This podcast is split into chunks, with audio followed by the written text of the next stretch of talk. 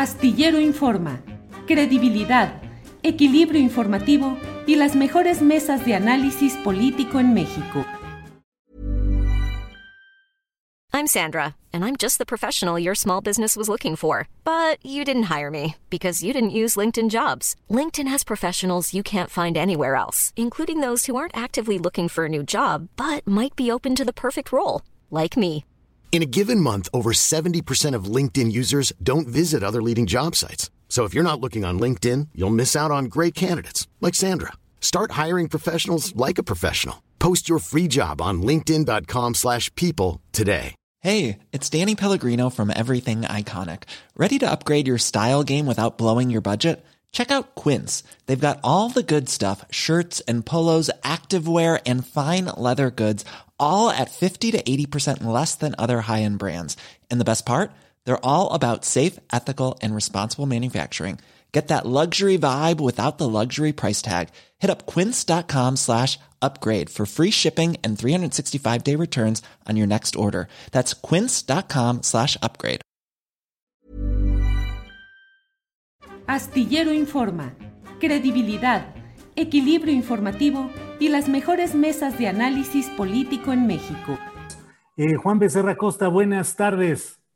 Muy buenas tardes, Julio. Qué gusto saludarte. Ahí te estuve viendo tempranito en la Ándale, mañana. qué bueno, qué bueno, Juan. Alberto Nájar, buenas tardes. Hola Julio, ¿cómo estás? Buenas tardes. Sí, también yo te estuve ahí viendo en la conferencia de prensa matutina. Muy bien, muy bien. Como diría aqu- aquel, aquel agalloma papa, muy bien, muchachito, muy bien. Muchachito, Muy bien. Muy bien, Alberto, gracias. Arturo Cano, buenas tardes. Muy buenas tardes, Julio. Buenas tardes a todos quienes nos acompañan, a Alberto, a Juan. ¿Cómo va la desmañanada? Ah, para mí es terrible. Cuatro y cuarto de la mañana sonó el despertador y el mío y el de Ángeles y el de mi familia para que no me fuera a quedar dormido. Y bueno, pues al levantarme llegué allá como a las 5:10, pero me hicieron dar una vuelta enorme por uh, uh, Guatemala, eh, Donceles, justo Sierra, este, hasta que entré por moneda y moneda y qué es ¿Correo Eh, Mayor? Bueno, no me acuerdo. Y ya pude entrar moneda y correo mayor. Una, Este, una vuelta de vida a los, a los manifestantes, me imagino. No, no, no, no, no, es que parece que cambiaron el esquema de las vallas o algo así. Y total que a mí me, me dijeron que no, que tenía que dar la vuelta. Pero bueno, son detalles, son detalles mínimos. Lo sustancial se logró y creo que fue un buen ejercicio, pero sí, la desmañanada a mí me mata. Ya vi que no se, no se muere uno de levantarse tan temprano, ya lo corroboré hoy, pero sí cansado, porque pues ya la edad, la edad nos cuesta, Arturo. Pero bueno, Un café, Julio. Tómate un cafecito, hombre. fíjate que no tomo café, tengo décadas. Hace efecto, te va a hacer. Sí, sí, sí. Pero agüita y té, con eso yo, yo me mantengo muy bien. Pero bueno, vamos a entrar a lo que, a las cosas eh, eh, interesantes de este día.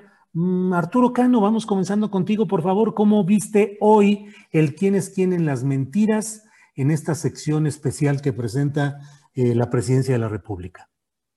Ya, ya has hecho con Adriana una reseña de cómo estuvo la, la mañanera, tanto en otros temas que abordaron como con el asunto de la Sierra de San Miguelito. Mi comentario iría más bien por las reacciones que esto ha causado, por lo que ha generado en las benditas redes sociales, eh, donde veo que hay todavía una parte de un lado y de otro que, que estaban, estaban esperando sangre, que estaban esperando que rodaran cabezas, que estaban esperando que uno u otro quedara como mentiroso, eh, que, aplastaran al periodista o que el periodista exhibiera el poder. Y bueno, pues se quedaron con las ganas en todos los sentidos, porque lo que vimos, eh, digo, eso que está ocurriendo en las redes sociales me parece un debate algo torcido, porque lo que vimos, creo yo, fue un diálogo democrático frente a frente, eh, que cuesta trabajo imaginar, por ejemplo, a Enrique Peña Nieto frente a un periodista haciéndole eh, eh, preguntas y cuestionamientos eh, con pruebas, con datos, y, y, del lado del poder teniendo a alguien que, que escucha, que, que responde eh, pues, pues fue eso, fue un ejercicio democrático donde, eh, hay, donde observamos disposición del poder al escrutinio y, y a un periodismo que, que, no renuncia a conservar su esencia, su esencia crítica. Creo que eso fue lo que tuvimos esta, esta mañana y que es saludable este, eh, que, así ocurra por otro lado, pues volvió a, exhibir las limitaciones de, este ejercicio del nuevo segmento de la mañanera, que sigue teniendo sus eh, tropezones y sus fallas eh, o, falta de rigor en el análisis de los, de los datos y la información que procesa. Eh, la presencia ahí de la, del área cuestionada, de la titular del área cuestionada, en el caso de la Sierra de San Miguelito, la titular de la Semarnat, revela, por otro lado, eh, pues eh, lo que yo diría que es el problema central de la comunicación de este gobierno, que eh, es, es una comunicación que tiene en la figura del presidente Andrés Manuel López Obrador su principal virtud, pero también su principal fragilidad porque aquel mensaje que no se ha emitido en la mañanera, aquel mensaje que no eh, eh, se ha discutido en ese espacio, pues corre el riesgo de no despertar interés, de, de motivar que, o de no provocar el interés de los titulares de las dependencias para responder, etcétera, etcétera. Es, es un poco resultado de esta centralización de eh, del manejo informativo que ha decidido como, como modelo comunicativo el gobierno de López Obrador. Bien, Arturo, gracias por tu comentario y gracias por tus palabras en la parte que a mí corresponde. Muchas gracias, Arturo. Eh, vamos ahora, eh, Juan Becerra Costa, ¿cómo viste este, la presentación hoy de la sección de quién es quién en las mentiras de la semana en la conferencia presidencial? Pues mira, Julio, el diálogo que estuviste con el presidente, las aclaraciones sobre lo que sucede allá en la sierra de San Miguelito, el que no somos iguales, y parte de eso es que cada quien desde su trinchera sea coherente y ético y que con ello exista, pues, también la voluntad de reconocer y rectificar, además del compromiso que ahí le sacaste al presidente, pues hoy un ejercicio, sí de democracia, Julio, se dio en buenos términos y muestra cómo el periodismo independiente tiene una fuerza como nunca antes, es punto de referencia. Que así siga, Julio. Y, para no repetirlo, lo que, lo que acaba de decir, este, Arturo, mira, lo que no vi es un quién, quiénes quieren las mentiras. Más allá de, tu réplica del día de hoy, o sea, se hizo un señalamiento sobre quiénes son los que más publican en contra de la cuarta transformación, pero no vi ahí que señalaran una nota, un reportaje, un artículo como algo que está diciendo mentiras.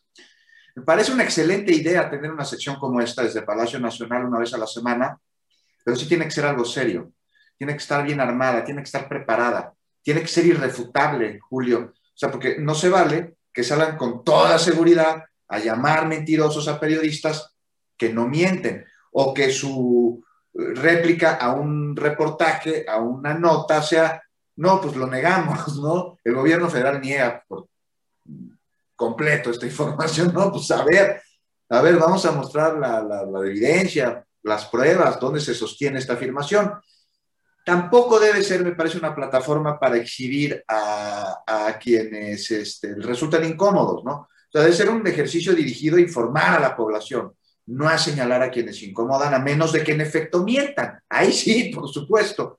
Entonces, ojalá y se revise y se afine este, este ejercicio, que se lleve a su sentido original y que la discusión que de ahí se genere, pues sea de utilidad para la población, como sucedió hoy con tu réplica, y que la atención pues no se distraiga en cosas que realmente no merecen atención, como si, si García Vilchis está nerviosa o no está nerviosa.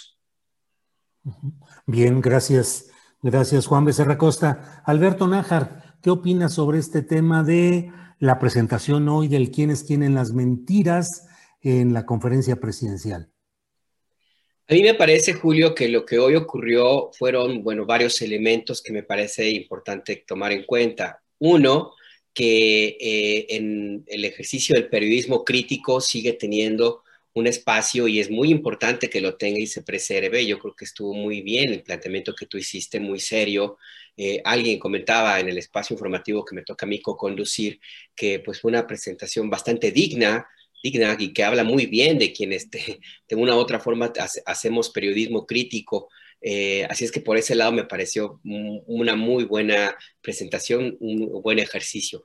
Por el otro lado, me parece también que es una muestra muy clara de eh, un profundo desmentido a todos aquellos que insisten en crear la narrativa de que el del presidente López Obrador es un gobierno autoritario.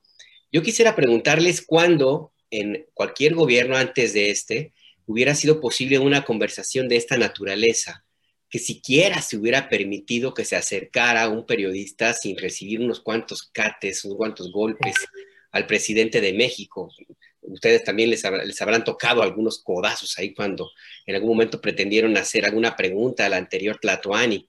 Así que nada más por eso, el hecho de que tú pudieras ir, presentar tus argumentos y que el presidente de la República eh, los escuchara y que atendiera y que de, y que de una u otra forma, pues simple y sencillamente expusiera su posición y que no ocurriera nada, que no al salir del salón de Palacio Nacional te hubieran jaloneados del Estado Mayor o que ya hubiera habido llamadas a tu medio de comunicación para decir me lo silencias o que cómo se atreve, etcétera, pues es nada más con eso un ejercicio, una, una, muestra clarísima de que pues que este no es para nada un gobierno autoritario. Yo creo que tenemos que valorar esto que ocurrió en la mañana, tanto en el sentido de la presentación que tú hiciste en tu derecho de réplica eh, y el planteamiento insisto, serio de, desde un periodista crítico, como también la posición del presidente López Obrador muy respetuosa, que hay que decirlo así también, de decir, bueno, no coincido contigo, pero pues qué bueno que lo dices y de eso se trata la democracia. Y al final del día, y ese tercer elemento que quiero también poner en, consideración y me parece importante, para no detenernos en lo que, como dice Juan y Arturo, en lo que se ha inundado a redes sociales, de la cara de la secretaria eh, de Medio Ambiente o el nerviosismo de, la señorita García Vilchis. Para mí lo más importante, y creo que nada más es que por eso valió la pena, como tú lo mencionaste, es que se puso un alto presidencial, por lo menos hasta ahora en el discurso, a un proyecto ecocida. Y eso me parece que nada más por eso valió la pena lo que sucedió esta mañana, Julio. Bien, Alberto, gracias eh, en lo general y gracias por la parte de los comentarios que a mí se refieren. Muchas gracias, Alberto. Bien, hoy en la misma conferencia mañanera de prensa, el presidente en todo este contexto dijo que su gobierno va a resistir los ataques de la prensa, dijo que falta el mínimo equilibrio en los medios de comunicación en México eh, y que ese es el porqué de la decadencia del periodismo en México. Lamentó, dijo que en el pasado estas empresas, estos medios, se dedicaban a aplaudir y a callar como vasallos. Pero en términos políticos, eh, Arturo Cano, pues creo que lo sustancial es, como dice el presidente, que resistirá ante estos ataques y que hoy ya no será posible cercar, rodear y destruir políticamente a alguien desde esos medios de comunicación. ¿Qué opinas del planteamiento general que hizo hoy el presidente López Obrador, Arturo Cano? Pues, eh, resulta congruente con lo que ha sostenido el, presidente desde antes de, asumir el, poder y es evidente que en la mayoría de los medios de, comunicación eh, corporativos o, empresariales, pues hay una, hay una tendencia a eh, no solo a contar con plumas críticas de opinión, que en su mayoría están en desacuerdo con la 4T y con lo que López Obrador representa, sino también a tener un manejo editorial, un manejo informativo eh, persistentemente eh, crítico y muchas veces sesgado eh, sobre las acciones del presidente y del gobierno. De ahí viene esta, esta postura del presidente, de ahí viene esta decisión y la acusación permanente que él ha hecho de que estos ataques tienen eh, que ver con eh, que no se da chayote a la prensa o no se le financia como en el pasado o que no se ha llegado a acuerdos con los intereses económicos que están detrás de algunos medios de, comunicación. Eh, yo creo que, que la, la, guerra de la 4T con esos medios pues, va a continuar y, y, y será parte de nuestro, de nuestro escenario político o de nuestro escenario cotidiano durante los próximos tiempos. Eh, ahora estamos viendo eh, ya la proximidad, ya muy cerca, la consulta popular, eh, y es un buen ejemplo de, de, cómo los temas que resultan de interés para la 4T y para sus, su partido y para sus simpatizantes, como es que la gente participe y acuda este domingo a votar, pues son prácticamente ignorados o tratados de una forma muy sesgada en la mayor parte de los medios de comunicación que han eh, decidido eh, plantear a sus eh, seguidores, a, sus audiencias, que el ejercicio de la consulta es inútil porque la ley no se consulta, que, que, es un ejercicio además muy caro, que, no, que es un sinsentido, vamos. Entonces, bueno, pues yo creo que ahí están abiertas las cartas. Esta, este domingo tenemos esa, esa primera estación de paso y, y más adelante, en unos meses, pues el, el, duro agarrón que será el revocatorio del 2022. Bien, gracias Arturo. Eh, Juan Becerra Costa, el presidente de México dijo hoy en su conferencia mañanera de prensa, dio ejemplos de, ya los había eh, señalado antes, pero hoy reiteró cómo algunas empresas periodísticas particulares eh, eh, se han beneficiado con negocios, contratos para cárceles, para atención a, a, reclusos, por un lado, por otro, préstamos absolutamente leoninos en algunos casos, en fin, y preguntó algo así como, este, ¿qué hacemos? ¿Le seguimos dando dinero para que hablen bien o ya no lo hacemos? Algo así planteó. ¿Tú crees, Juan, que si hubiera el mismo esquema de convenios de publicidad del pasado, estos medios de comunicación estarían diciendo cosas distintas de lo que hoy dicen? De entrada no, Julio, por supuesto que no, pero no es lo único que están esperando. Los jugosísimos convenios de publicidad, que era una ardua negociación cada año, y que incluso eran inexistentes durante el primer año de gestión de los gobiernos. No sé si ustedes se acuerdan, cambiar de presidente y no había publicidad durante el primer año como resultado del año de Hidalgo anterior y de unos ajustó, pero, pero va mucho más allá los intereses de algunos eh, grupos eh, empresariales que tienen dentro de sus activos a medios de comunicación y que tienen que ver con políticas que está emprendiendo el gobierno actual.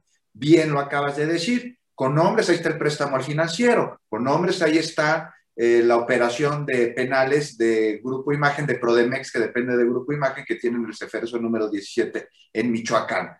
Aquí hay que ver una cosa. No podemos meter en la misma canasta a todos los periodistas. O sea, el periodista es quien ejerce la profesión con sentido social, ¿no? La información es un bien público. Pero hay quienes se hacen llamar periodistas que no cumplen para nada con esta función, no hacen periodismo. Entonces, los medios de comunicación, algunos medios de comunicación, pues dan importancia a lo que les conviene, a sus propios beneficios, por encima del bien común. Y se valen de un pseudo periodismo como un arma que les permite hacerse de contratos, hacerse de dineros, extorsionar, coaccionar gestionar. Y hoy, pues muchos de estos grupos, de estas empresas que tienen medios de comunicación, se han visto afectados no solo por los convenios de publicidad con los que ya no cuentan, sino porque otras empresas de las cuales también son dueños, se han visto perjudicadas por políticas del actual gobierno que buscan acabar con estos contratos leoninos, con esta corrupción, con esta impunidad, con este saqueo a los recursos de los mexicanos, este, que, resultan verdaderamente alarmantes, como sucede en el sector energético, como sucedió justo con, con los penales que fueron privatizados, por llamarlo así de alguna manera, y que costaba pues mantener a un recluso dentro de sus instalaciones, igual de caro que pagar un cuarto de un hotel de lujo, pero no tenían agua, como sucedió en el Ceferezo 17 de, de Michoacán. Y no importaba que la celda no estuviese ocupada por algún recluso, ocupado o no ocupada, ellos seguían cobrando lo mismo.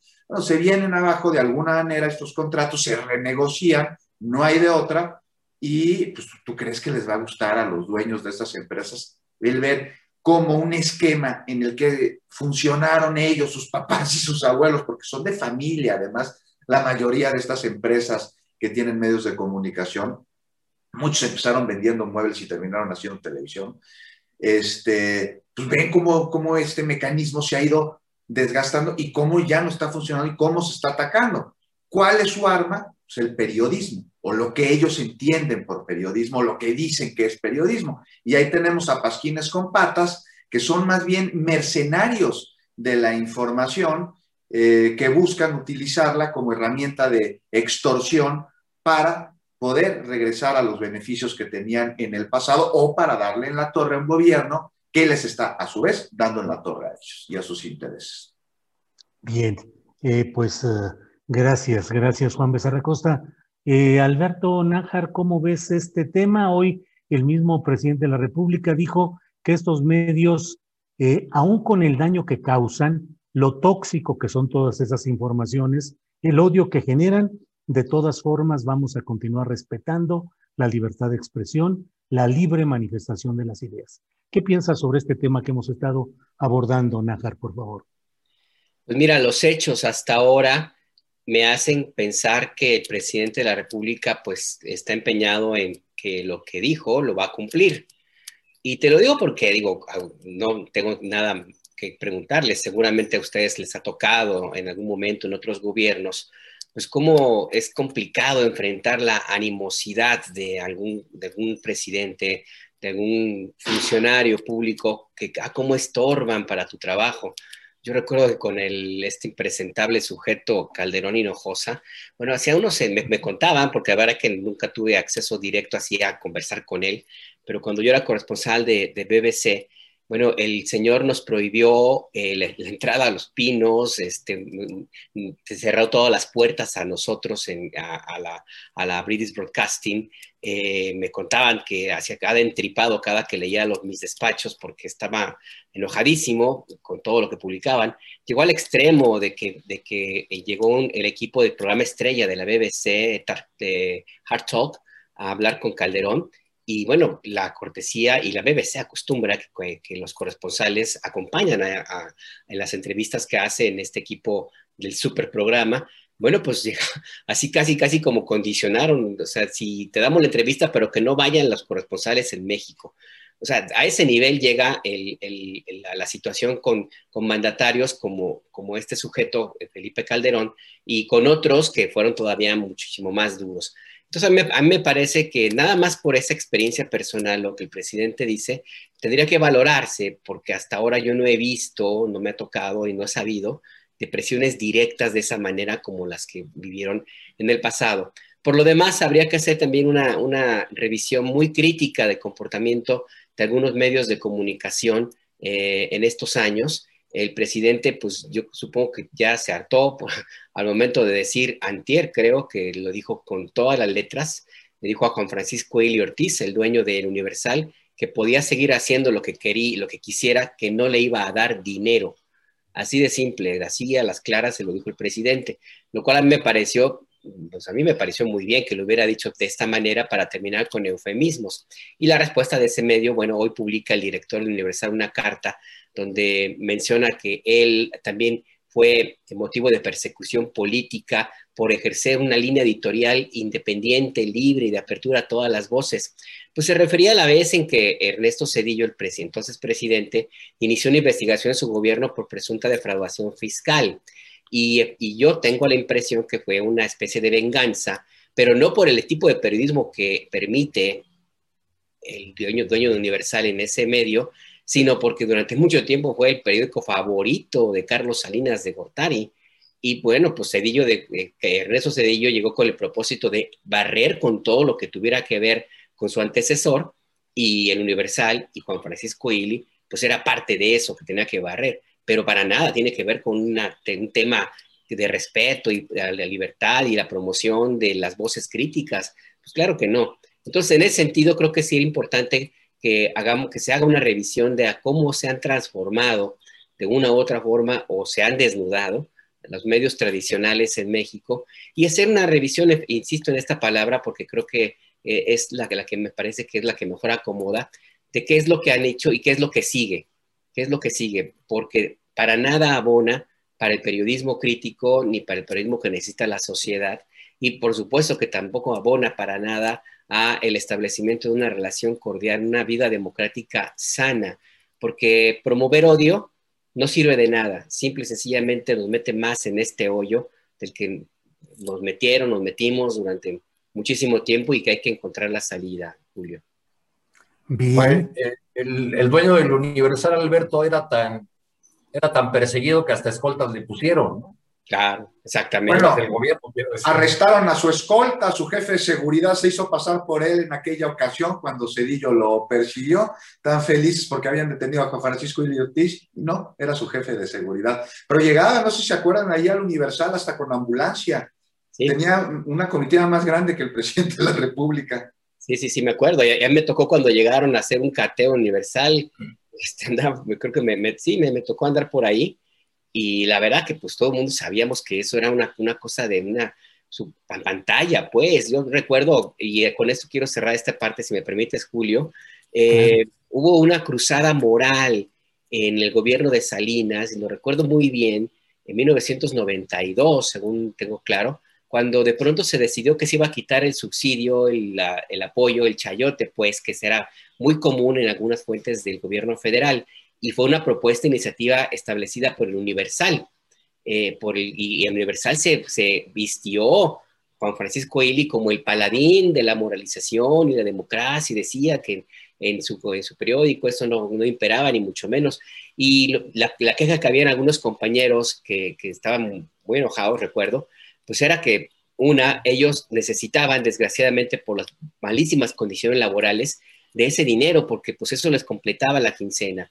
Y dos, también decían, pues es que me lo quitan a mí, pero se lo van a dar al dueño. Y pues viendo la fortuna y el crecimiento de algunos medios de comunicación en términos económicos, comparado con su tiraje y su audiencia, pues creo que tenían razón aquellos compas. Sí, sí, sí. Arturo, en todo esto que estamos hablando y que pues eh, lo conocemos en el medio, todos, todos sabemos ahora sí que quién es quién en el medio, y vaya que las historias que se contaban de Ili Ortiz, eran las historias de un despilfarro y de una eh, ostentación apabullante, eh, no solo del uso del poder mediante todo ese despliegue de guaruras, de vehículos, de ambulancias, de llegadas en helicóptero, sino además su propia ropa. Alguien me contaba que en algunos de sus trajes tenía, en esos que llevan como, les llaman creo que gis o alguna cosa que es como una rayita que apenas se percibe eh, en el color gris, una rayita blanca o algo así, que ahí llevaba su propio nombre y apellido a lo largo de todo, como una, pues una, una cosa exagerada. Eh, ¿qué, ¿Qué pensar de ese tipo de directores y de ejercicio del periodismo, Arturo Cano? Que yo no sé si, no sé si sea suficiente para, para que demos la vuelta a la hoja de los herederos de Denegri con que este gobierno de la 4T no les dé, no les dé dinero, porque sigue haciendo falta una eh, reforma, siguen haciendo falta cambios más profundos para establecer una nueva relación del, poder con la, con la prensa, con los medios de comunicación. Y cuando hablo de poder no me refiero solamente al poder político, sino también al, al poder económico. Y no me refiero solamente al poder eh, del Ejecutivo Federal, sino a los gobiernos de los, de los estados. ¿Cuántos de estos eh, medios de comunicación, por ejemplo, de los que estamos hablando o que son criticados frecuentemente en la mañanera, siguen viviendo con jugosos contratos con gobiernos estatales? O, algunos eh, pues que siguen teniendo dinero de, de empresas privadas para, para defender sus intereses. O cómo vamos a llegar a una nueva relación del el ejercicio periodístico con los eh, medios de comunicación si en la misma mañanera que tiene muchos aciertos como ejercicio de comunicación del gobierno, vemos fenómenos como el de las preguntas sembradas o el de eh, supuestos reporteros que van ahí a hacer preguntas que les pagan, las, las famosas preguntas sembradas creo que hay una, serie de temas que eh, en la relación de, del poder con los medios de comunicación eh, eh, están todavía por resolverse y que, y que la 4T no ha avanzado todavía en el, en el tema de, de fortalecer esa nueva relación que requiere una sociedad democrática, una relación donde en los medios prevalezcan la pluralidad y donde haya apoyos a medios de comunicación que tengan relevancia social y no solamente que, dependan de intereses económicos, ¿no? Es muy sabido en los estados de la República y aún en la capital, que siempre que comienza un nuevo proyecto político, el grupo que lo va a formar eh, recuerdo un caso reciente de Morelos en estos pasados comicios, por ejemplo, antes de fundar el partido político, llega, llegó el grupo, un grupo desde el Estado de México, y fundó un periódico, antes que el partido, ¿no? Porque ese era el instrumento que iban a tener para golpear, para chantajear, para eh, obtener eh, dividendos políticos o, o económicos. Eso, en esencia, no ha cambiado y no es algo que esté tampoco en las manos del gobierno eh, federal hacerlo, ¿no? Pero es una discusión pendiente que tenemos en el país. Many of us have those stubborn pounds that seem impossible to lose, no matter how good we eat or how hard we work out. My solution is PlushCare. PlushCare is a leading telehealth provider with doctors who are there for you day and night to partner with you in your weight loss journey. They can prescribe FDA-approved weight loss medications like Wagovi and Zepbound for those who qualify. Plus, they accept most insurance plans. To get started, visit plushcare.com slash weight loss. That's plushcare.com slash weight loss. I'm Sandra, and I'm just the professional your small business was looking for. But you didn't hire me because you didn't use LinkedIn jobs. LinkedIn has professionals you can't find anywhere else, including those who aren't actively looking for a new job, but might be open to the perfect role, like me. In a given month, over 70% of LinkedIn users don't visit other leading job sites. So if you're not looking on LinkedIn, you'll miss out on great candidates like Sandra. Start hiring professionals like a professional. Post your free job on linkedin.com/people today. Bien, gracias Arturo. Eh, Juan Becerra Costa, pues eh, el tema de esos directores de medios que podríamos pasar revista a directores de medios electrónicos, particularmente la televisión abierta de alcance nacional.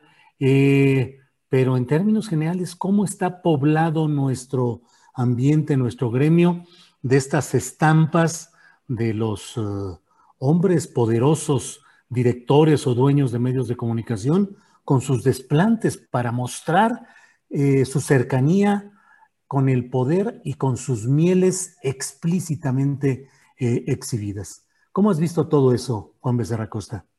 Bueno, pues me, recuerda algo que es muy simbólico de esto que estás mencionando, Julio.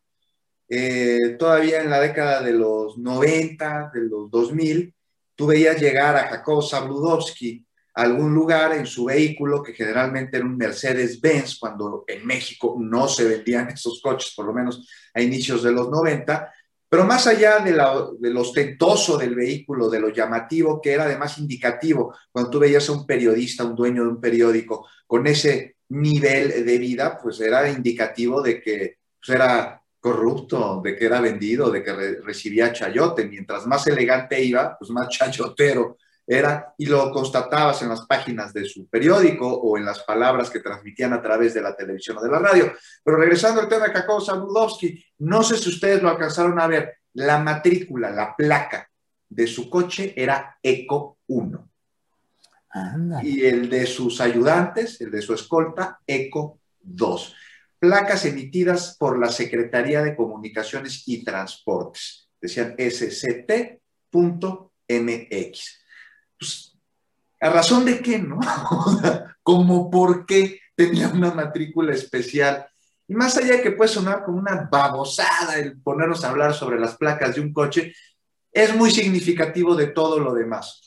Viajes en helicópteros, viajes en buques de la Armada, de la Marina, eh, las casas, no sé si ustedes se acuerdan de que tenía Fonatur en distintas playas para invitar a inversionistas para que invirtieran precisamente en estas playas. Tenías la casa Mixteca en Huatulco, la casa Maya ahí por Cancún. No, pues era residencia de muchos periodistas, de periodistas chayoteros a los que el gobierno consentía y agasajaba y era parte, ¿no? Del paquete. Paquete Chayote Plus, te vas a la casa Mixteca ahí en, en Huatulco, ¿no? Y pues Julio es un, estilo de vida que, por un lado podrían, no sé quiénes, este, envidiar por lo que podían adquirir, ranchos, casas. A Juan González le encantaba regalar a periodistas ranchos y, y, casas. A mí me tocó ver cómo alguno alguna vez le rechazó un regalito. Caballos regalaban. Ah, no tienes dónde ponerlo, faltaba más. Ahí está también el terrenito. Ay, las pacas. Y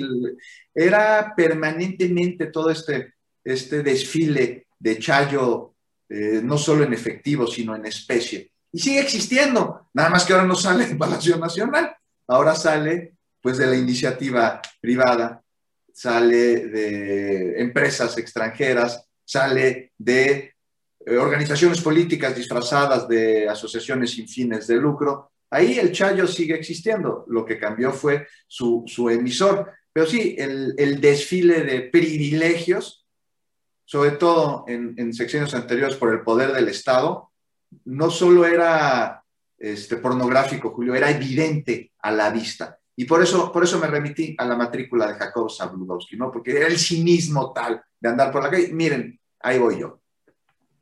Bien, eh, pues sí, sí, sí, ahí voy yo. Véanme, sepan que soy el periodista todopoderoso el Todopoderoso, aquel libro de Irving Wallace sobre fabricante de sus propias noticias para promoverlas como exclusivas e ir generando todo un imperio periodístico. Mm, Alberto Nájar, mm, eso se expresa, los compromisos de los directores, los dueños, los jefes de redacción, jefes de información, en lo general, como diría López Obrador, con ah, contadas excepciones que bien conocemos, eh, pero en lo general, pues eso se manifestaba también en el control y la supresión de ciertas notas, reportajes, o la indicación de que en la nota o el reportaje no se incluyera algo y, sí se destacara otra cosa. Eso sucedió con frecuencia, por ejemplo, con Ili Ortiz en el Universal, pero no solo en ese caso. ¿Qué recuerdas de ese tema, Alberto Nájar? Uy, si te contar. sí, sí, sí. No, no, pues ¿qué les cuento a ustedes? No, pues nada más hay que, un, dato que hay que, que me, parece pertinente. aquellas de TV Azteca que contabas, Alberto, y las, las, órdenes que les daban muy estrictas de qué, a qué personajes no podían mencionar, con quién no. Bueno, cuando borraron a Santiago Cris de las pantallas. Hombre, pues sí, exactamente. Con, la ley y toda la publicidad. Sí, exactamente. O sea, digo, lo, lo que se cuenta que, eh, que TV Azteca, eh, Salinas Pliego, pues tiene una supervisión muy, muy, muy, muy atenta de qué es lo que, lo que sale en su noticiero y que él mismo inclusive en algún momento se ha llegado a ser como el jefe de información, el que, el que establece qué va y qué no va y cómo se tiene que eh, establecer qué tipo de notas. lo vemos también en, en, algo que me parece que es lo que les iba a comentar, que no sé si lo han notado, pero durante los tiempos de aquellos gobiernos, todos los noticieros de televisión, la primerita nota, y, era casi, casi como ya costumbre, eh, era de la actividad del presidente. La primera, o sea, en todos lados. No, había otra cosa y tú ya sabías si trabajabas en una redacción de televisión que la primera nota y la más importante y la que se iba a comentar y destacar era la actividad del presidente. Así haya sido cualquier cosa, con eso empezaba ese noticiero. Y eso ya no ocurre ahora mismo. Quién sabe por qué, ¿verdad? Habrá, que preguntarse. Pero eh, sí, eh, eh, me contaba alguna colega, por ejemplo, de la red de periodistas de a pie, que hubo una elección en, cuando perdió Madrazo, en 2012, que cuando, cuando Madrazo fue candidato a la, a la presidencia, no, fue en 2006, eh, en, cuando Madrazo fue, fue candidato a la, a la, a la presidencia, que el dueño, de, sí, el dueño de un periódico, que no recuerdo el nombre ahorita, a ver si me acuerdo, se los comento, local en Veracruz, en el sur de Veracruz, eh, donde trabajaba esta compañera, pues era muy amigo de Roberto Madrazo y cuando supo el resultado de la elección ordenó que el titular de, la, de su nota principal de ese periódico era que arrasa Madrazo en la, en la elección presidencial. Todo el mundo le decía, oye, pero es que perdió Madrazo. No, no, aquí, aquí ganó Madrazo. Pero aquí ganó. Entonces, pues sí, ese, ese tipo de, de, historias son las que, las que eh, abundan. Eh, y, a, mí me, me, me, parece que ese, em, esto tiene que discutirse, tiene que revisarse eh, y tiene que corregirse de la mejor manera posible, porque tan mal hacen este tipo de situaciones de la alabanza sin freno a el presidente, al gobernante en turno. En los estados todavía se mantiene mucho esta práctica, desgraciadamente, como también lo hace una crítica disfrazada de libertad de expresión que solamente se basa en descalificaciones sin investigación en señalamientos pueriles, clasistas en muchos casos, con la reproducción sin nada, ninguna crítica, ninguna revisión editorial de lo que se vierte en redes sociales, con la intención de cuestionar a un gobierno que ha decidido no este, entregar dinero como se entregaba antes. Eh, eso no sirve para nada. ahí perdemos todos, también los periodistas que no estamos en esa dinámica, porque desgraciadamente tenemos a un gobierno, un presidente que nos mete a todos en el mismo costal. Y eso lo vimos ahora y fue la impresión que me quedó al observar el, lenguaje corporal de la secretaria eh, de Medio Ambiente. Me quedé con esa, esa sin sabor de boca, con la idea de que eh, los funcionarios cercanos al presidente parecen haberse comprado la idea de que todos los periodistas, todos, están en contra y no hacen distinción. Y esas generalizaciones no, tampoco, tampoco son las adecuadas. Entonces yo, yo creo que sí es importante hacer, hacer un balance, un análisis, encontrar, volver al origen del periodismo, porque insisto, pues en esta dinámica no ganamos nadie, ni siquiera con las historias que parecen divertidas. Yo recuerdo alguna ya para cerrar que me contaban de Jacobo Saludowski, eh, alguien que trabajó con él, que cuando llegaban en eh, a, la, revisión de las notas que llevaba con su, eh, su cuartilla, pues, que de ese entonces escribía a máquina, que la leía Jacobo Saludowski y empezaba a hacerle, moverla, y le decía con su típico tono al reportero, oye, manito, esta nota está muy, muy, muy pesada. Y el reportero decía, sí, es que es muy crítica, tiene mucha información, muchos señalamientos, y, contestaba a Saludowski, no, muy pesada de pesos, mano, ¿cuánto te fue? ¿Ya cómo te fue? y recuerdo una también de un compañero en alguna eh, un compañero pues que llegó corriendo con el jefe de información emocionadísimo para decirle, oye, traigo una nota buenísima, es con la que tenemos que abrir, tenemos que abrir con esta nota. Y el jefe de información distraído le pregunta, ah, sí, sobre. Y se queda el reportero pasmado y dice, bueno, no, sobre no hubo, pero está buena la nota, de verdad. Ese tipo de historias que bueno, ya mejor ahí le dejo, Julio. No, no, no, está muy bien porque pinta lo que era esa realidad, que también es importante que la recordemos y la planteemos, porque luego pareciera que hoy toda la posibilidad de hacer crítica, así sea en redes sociales solamente o en algunos cuantos espacios eh, de televisión abierta o de prensa impresa, pero pues antes era dificilísimo poder escapar a esa realidad que fluctuaba entre el cinismo, el pragmatismo y la invasión del poder económico corruptor en todas las, en todas las, en todos los ambientes.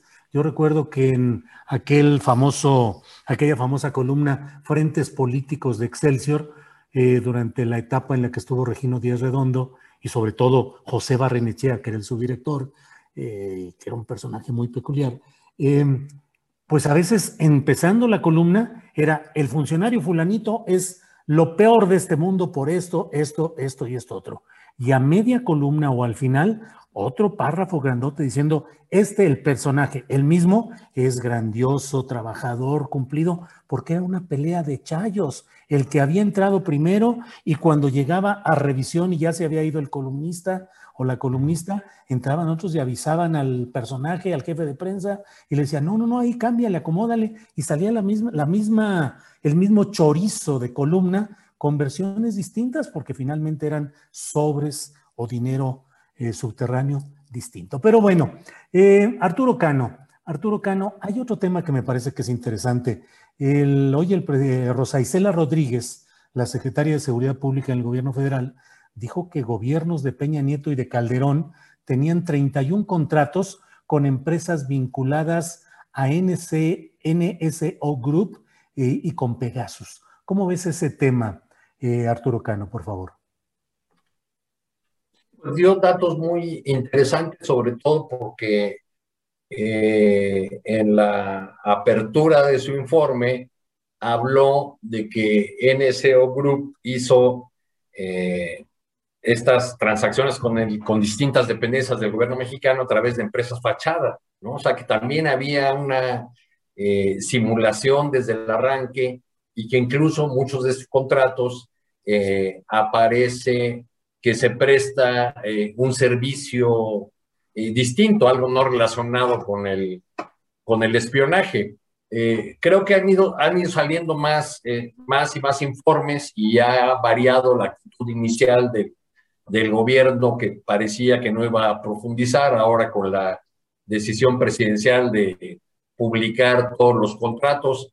Eh, leí por encimita hace un rato ya lo que el informe que, que dio Rosela Rodríguez y ahí veo que falta, no sé si, está en una parte que yo no haya visto, ya me dirán ustedes, pues lo que sabemos de que también el, el CISEN y sobre todo la Sedena tenía eh, contratos con esta, con esta compañía, ¿no? Sigue haciendo falta más claridad en esto. Y también en un examen del, pasado reciente, pero mirando hacia, eh, hacia el futuro o al, presente más bien, eh, revisar o transparentar si este, si este tipo de software sigue siendo utilizado o cuándo se dejó de usar, porque, bueno, este es un, escándalo que, va, que nos va a traer ocupados largo tiempo, porque eh, somos país campeón mundial en, en número de, espiados. Yo, la, la mera verdad, dudo mucho de la capacidad de los órganos de inteligencia del Estado mexicano para procesar toda la información de tantas personas espiadas.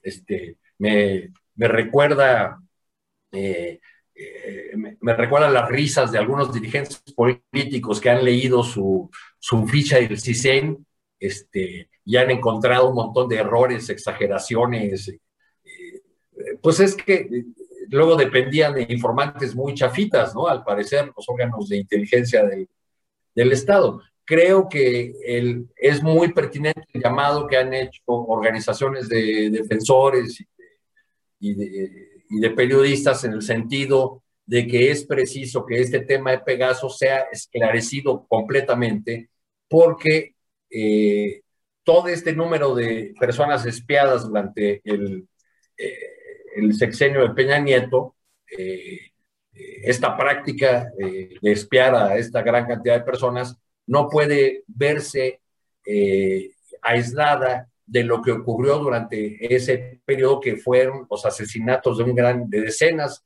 de periodistas y defensores de derechos humanos, muchos de ellos que estaban siendo espiados por el propio, por el propio gobierno.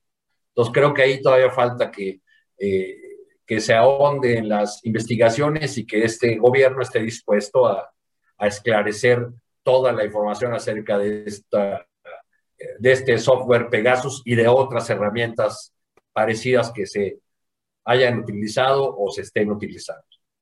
Bien, gracias Arturo. Sobre este mismo tema, eh, Juan Becerra Costa, eh, pues eh, esos contratos de los que ha hablado hoy la secretaria Rosa Isela Rodríguez.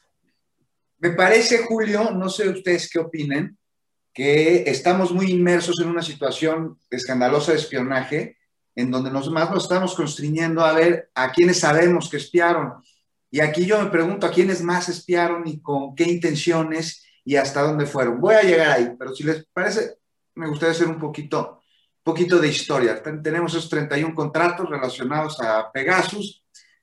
adquiridos durante los sexenios de Felipe Calderón y de Peña Nieto, 1.970 millones de pesos se gastaron, nada más para la compra y el mantenimiento de este software y para las bases de datos, ¿no? Bueno, y aquí, paréntesis, se quejan del gasto de la consulta popular, que ojalá podamos hablar de ella, ¿no? Pero en fin, no es un tema nuevo. Históricamente los gobiernos de México y del mundo entero han tenido instituciones encargadas de espiar a sus rivales o, o a quienes consideran que podrían serlo o estar en contacto con quienes podrían serlo. Y en algunos casos, como sucede con los periodistas, se llega a convertir en un asunto rutinario. Antes era más evidente, ¿no? O sea, rápido les cuento que, pues hijo y nieto de periodista, de niño yo levantaba el auricular del teléfono en casa, de esos viejos aparatos de disco, e inmediatamente se escuchaba un clic, segunditos después, con su respectiva interferencia, indicativo de que alguien comenzaba a grabar la conversación pues que en mi caso acaba de hacerse a los segundos de que la iniciaba, pues a quién le interesa escuchar la conversión de un niño, ¿no? Aunque sea con la secretaria de su padre para preguntarle si estaba su papá en la oficina y para luchar también para saber cómo estaba. Entonces ahí dejaban de grabar, era evidente, porque la interferencia se iba, momento en el que yo le avisaba a mi padre para que pudiera dar indicaciones sobre alguna cobertura.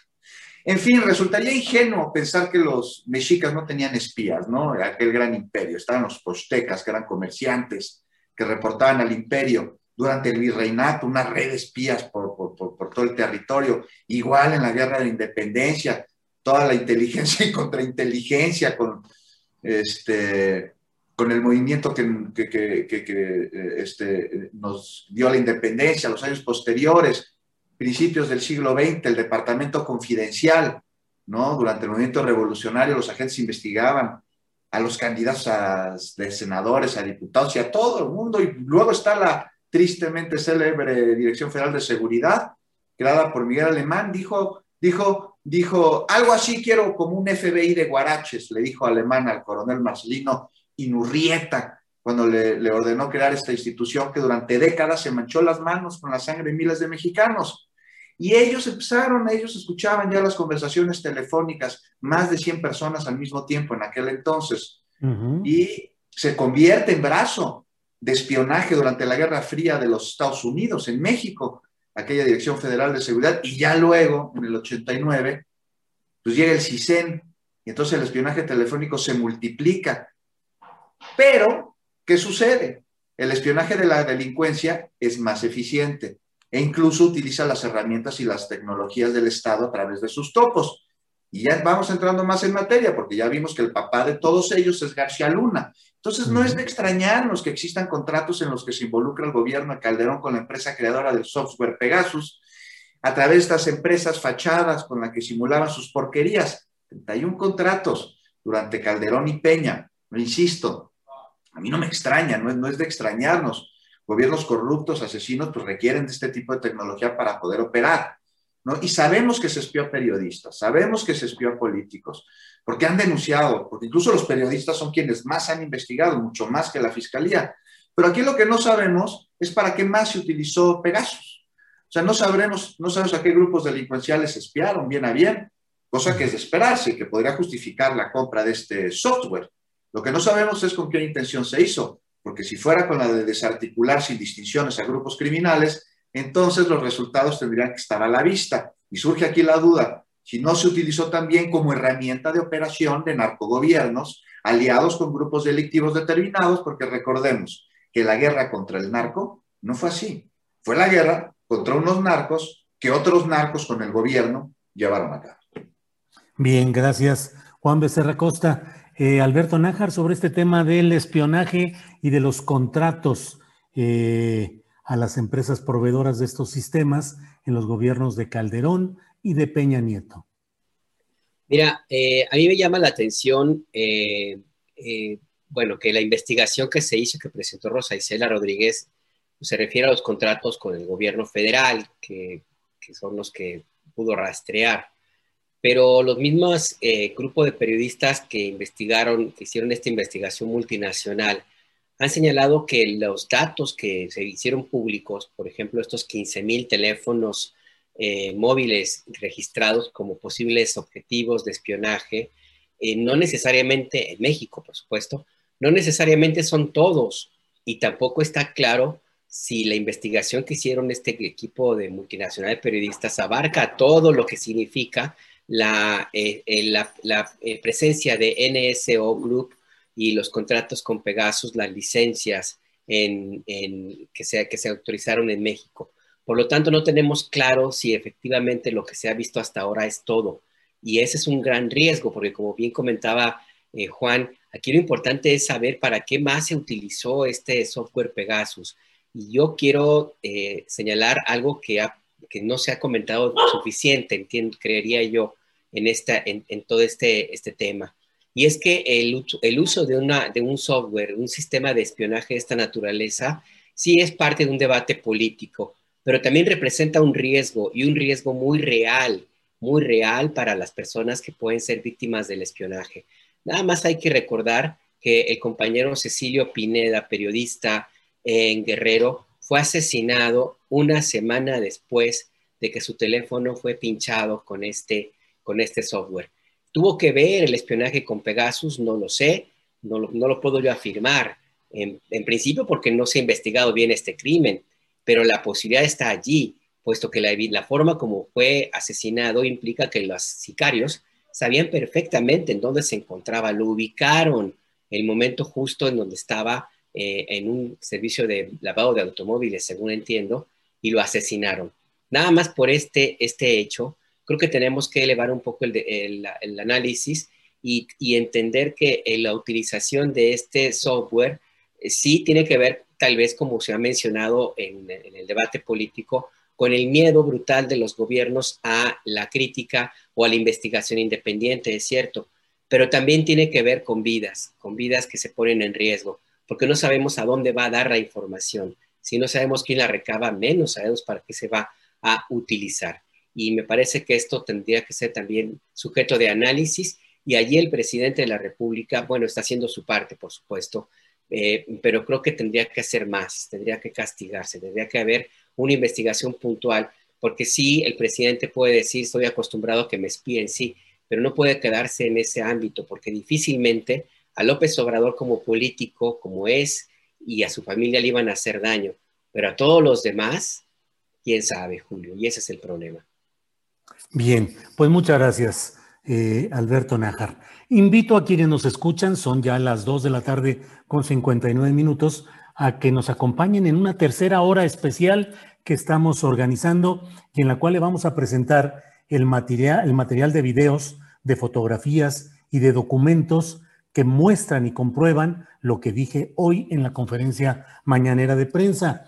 Por problemas de comunicación, de logística o de lo que haya sido, y finalmente no es mi objetivo eh, enredarme ni atorarme en eso, pero no se pudo presentar lo que solicité de que nos permitieran utilizar también la propia pantalla eh, de la conferencia matutina de prensa, porque así fue como se presentó el caso que yo fui a impugnar en la propia pantalla. De ahí no se dio y bueno, no es materia ya de, de buscarle mayor complicación a este asunto. No se pudo, se acabó. Los vamos a presentar en esta tercera hora todos los documentos y los comentarios respecto a lo que hemos eh, hablado en esta ocasión. Así es que los invito a que no se vayan. Nos quedan, son las tres de la tarde. Los invito a que hagamos un una última reflexión respecto a la votación de este domingo próximo, ya este inmediato, eh, respecto a la consulta popular sobre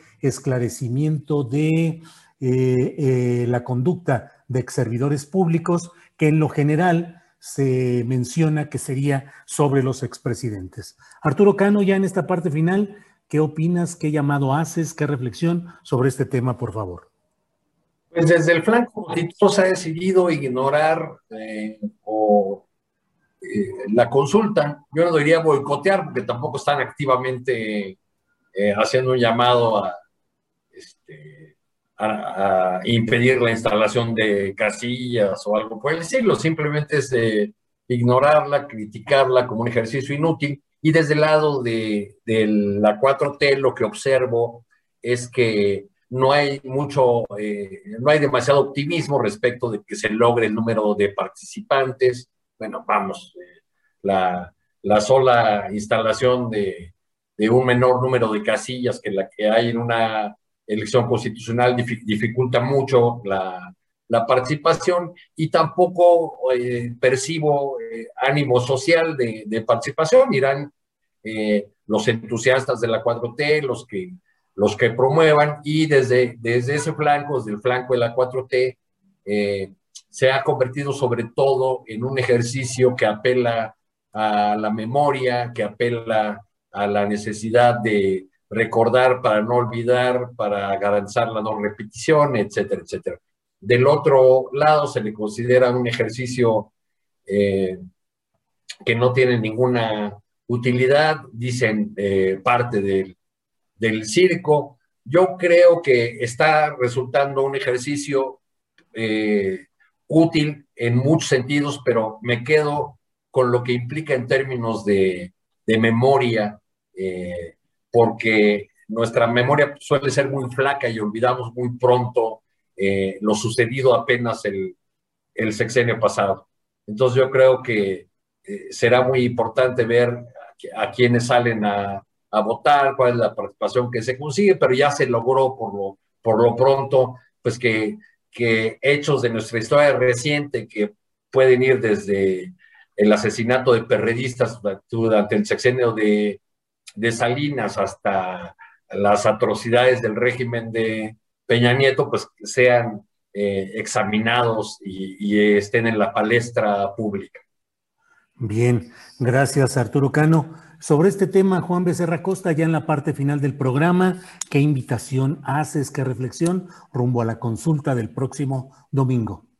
Pues una consulta, Julio, que es tema de discusión, ¿no? Que muestra la enorme polarización que vivimos, una polarización, me parece que cuya responsabilidad recae en ambas partes. Entonces tendrían que dejar aquí atrás filias y fobias de quienes están pues, en contra del gobierno actual y ver que finalmente es un ejercicio de participación democrática, pues al que hay que acudir, ya sea para votar sí o para votar no, pero acudir.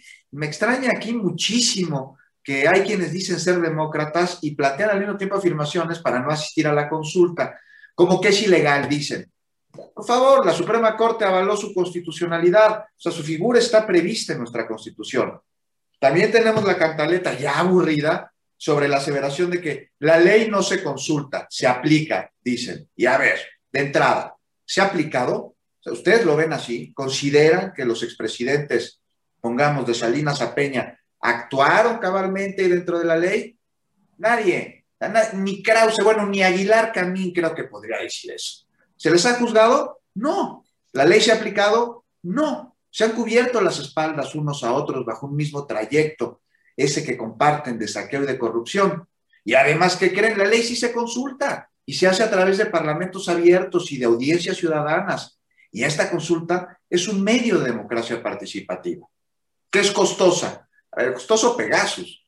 Y el dinero para llevar la consulta este, el primero de agosto está previsto en el presupuesto de ingresos de la Federación y en los gastos ordinarios del Instituto Nacional Electoral. O sea, costosas las Harley Davidsons que usan en el INE para mensajería o los sueldos, los viáticos de sus consejeros, esos sí son costosos.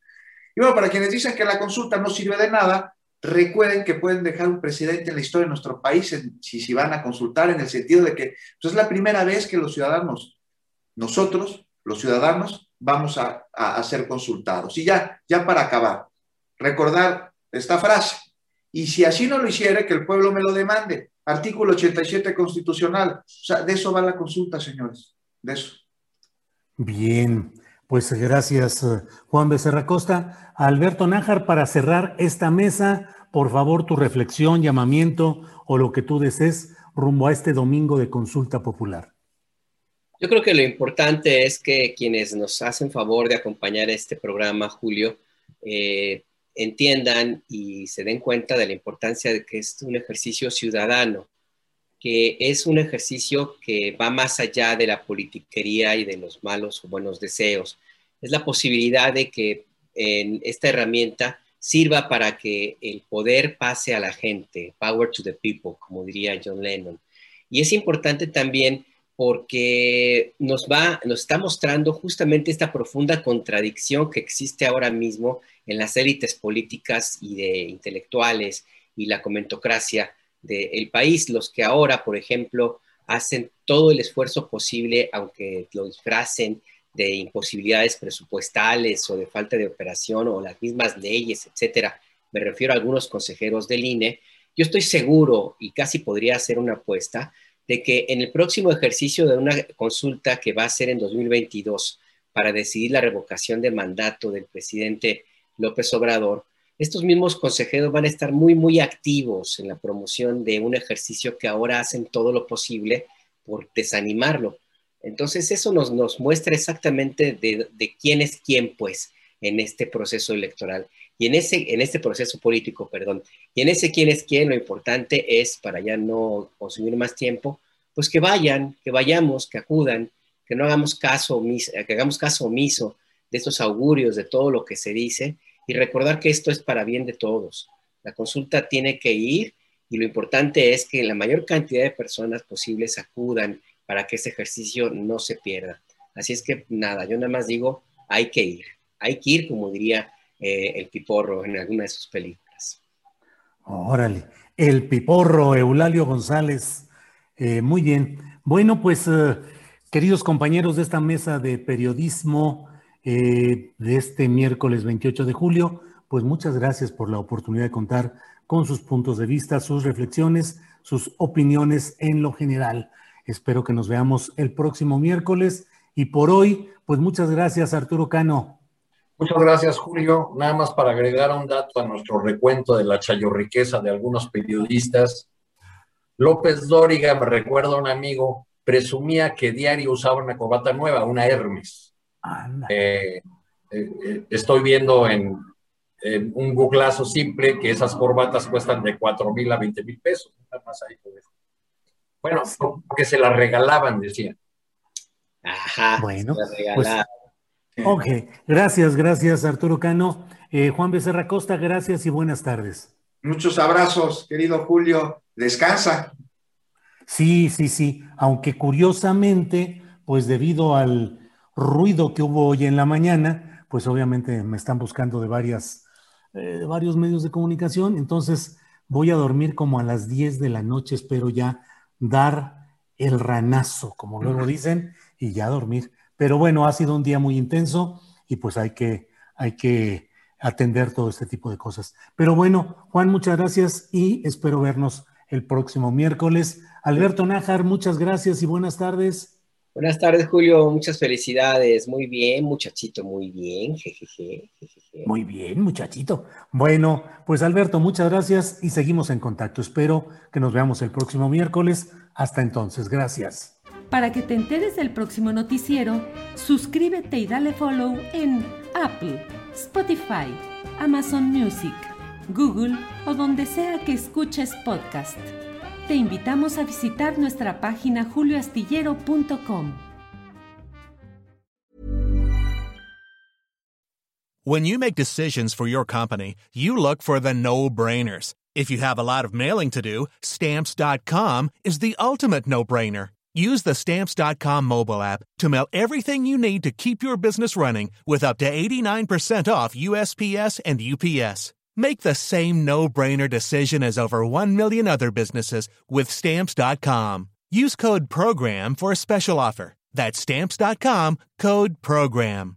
Are you ready for truly hydrated skin? Meet Hyaluronic Body Serum, a breakthrough in body care from Osea. It's clinically proven to instantly increase hydration by 161%. Their lightweight, fast absorbing serum delivers 24 hours of nonstop hydration for silky smooth skin without the sticky afterfeel. Osea's latest innovation combines the magic of their best-selling hyaluronic sea serum with a new formula that's good for the whole body and five types of hyaluronic acid to target every layer of the skin.